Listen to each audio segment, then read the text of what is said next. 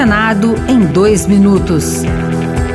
Eu sou Rita Zumbi e você ouve agora as principais notícias do Senado Federal desta quinta-feira. Comissão de Agricultura adiou a votação do novo marco legal dos agrotóxicos. O projeto foi debatido em três audiências públicas e ainda vai passar pelo plenário do Senado. Senadores como Elisiane Gama, do Cidadania do Maranhão, dizem que as alterações pretendidas vão facilitar muito o uso desses produtos, com consequências negativas para a saúde dos consumidores. O IBAMA que é a colocação que nós fizemos, e a Anvisa, pode até opinarem, eles são órgãos consultivos, mas entre, entre meio ambiente, agricultura e saúde, a palavra final será da agricultura. A saúde está sendo colocada em segundo plano.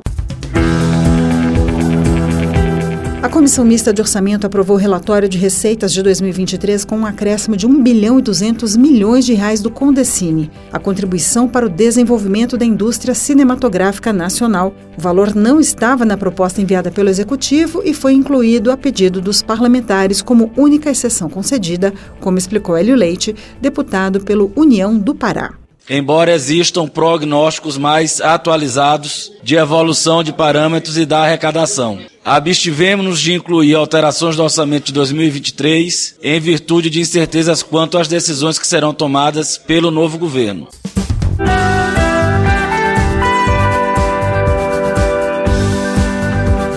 Outras notícias sobre o Senado estão disponíveis em senado.lag.br barra rádio.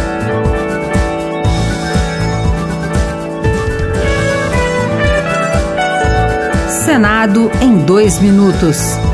Uma produção Rádio Senado.